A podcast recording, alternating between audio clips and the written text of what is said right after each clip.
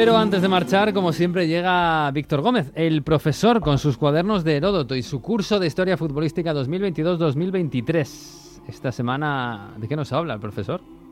Esta semana la Europa League nos regala un duelo inédito, un duelo que podemos definir como romántico para los que nos gusta el fútbol de otro tiempo, el fútbol del aficionado, el fútbol con valores diferentes al del fútbol moderno y eh, mercantilizado no es otro que un Unión Berlín contra el Unión San Galois.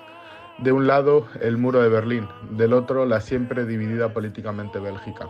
Hasta 1966 el Unión Berlín era conocido de diferentes maneras. Cambió el nombre hasta en 10 ocasiones en 20 años antes de tomar el nombre actual. Este equipo se había mudado a Berlín Este en la década de 1920, al distrito de Köpenick, donde está actualmente. En ese momento se ganó el apodo de Laser Union, la Unión de Hierro. Los de la Unión eran llamados como los Solar Junks o chicos de metalúrgicos, por el traje azul de obrero con el que jugaba el equipo y que se asemejaba al de los trabajadores del acero.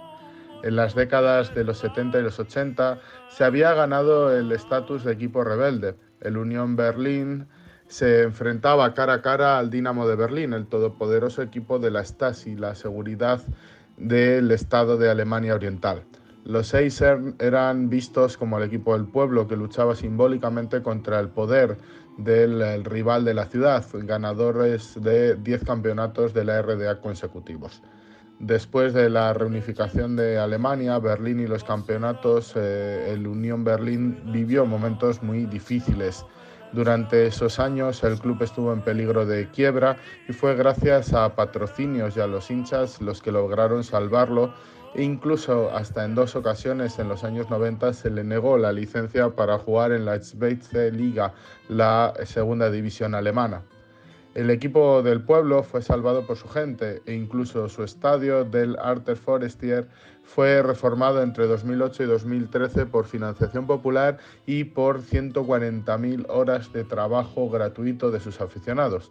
Con menos de 3 millones de euros se levantó un estadio para 22.000 espectadores. En el estadio, en su exterior, hay todavía un monumento muy especial en memoria de esa gesta de los aficionados, un casco rojo de trabajo grabado con los nombres de todos aquellos trabajadores que contribuyeron, sin recibir un solo euro, a su reconstrucción se enfrentarán al Unión San Galois, un equipo afincado en un barrio popular de Bruselas, con fuerte inmigración y un carácter marcado antifascista. En su palmarés cuentan con 11 ligas ganadas entre 1904 y 1935, pero después llegó un largo invierno. Desde el periodo de entreguerras hasta el 2018, el Unión sufrió una larga crisis, hasta que en 2018 el propietario del Brighton, Tony Bloom, se hizo con el club. Dos hinchadas comprometidas políticamente, dos clubes con encanto, con muchas historias a sus espaldas, se verán a las caras en los octavos de final de una competición europea, una nueva epopeya del fútbol que nos gusta.